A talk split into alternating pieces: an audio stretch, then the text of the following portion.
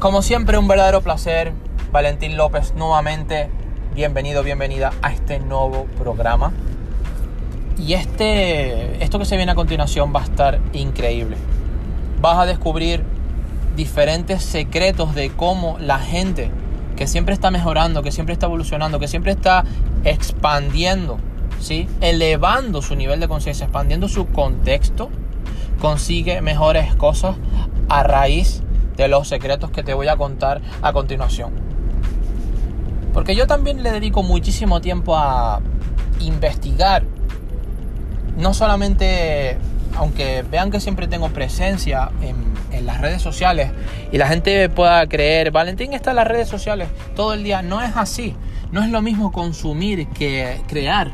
Y mi labor es que tú puedas aprender cosas, no solamente consumir por consumir, sino que tú puedas aprender de verdad, que tú tengas un plan estratégico de crecimiento y de aprendizaje.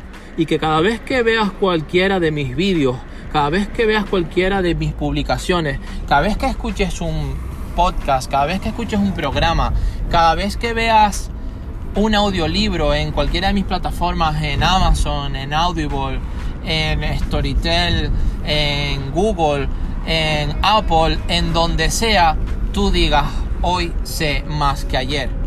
Hoy estoy aprendiendo más gracias a Valentín. Y de eso se trata. Entonces, toda mi labor es creativa. Creativa, no reactiva.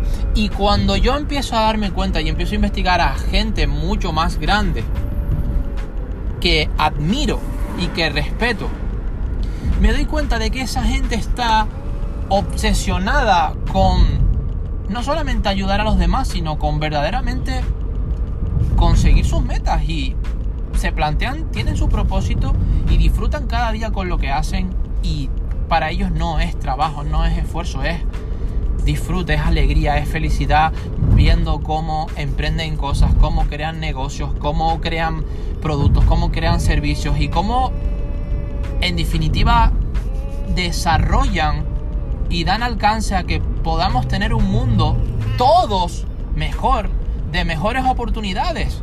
Fíjate lo que está pasando con las redes sociales, fíjate lo que está pasando con las aplicaciones, fíjate lo que está pasando con internet, fíjate lo que está pasando con las, con las tecnologías. Gracias a ellas tenemos muchísimas, pero muchísimas más oportunidades, pero simplemente la gente las usa para criticar.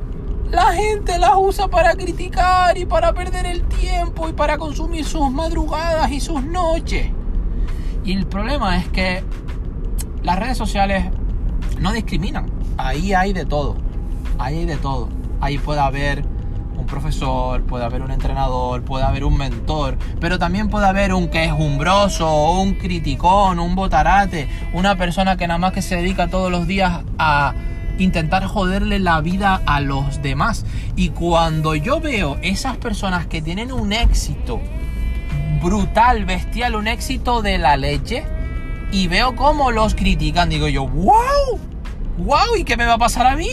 ¿O qué le va a pasar a los a mis alumnos o a, a mis estudiantes o a mis mentoreados? ¿O qué le va a pasar a las personas que están aprendiendo de mí? Las van a, criticar y cuando las critiquen se van a sentir fatal y van a intentar renunciar a sus sueños, a sus metas, a sus objetivos, a lo que de verdad más quieren en su vida. No hagas eso. No renuncies por la crítica, no renuncies por las quejas.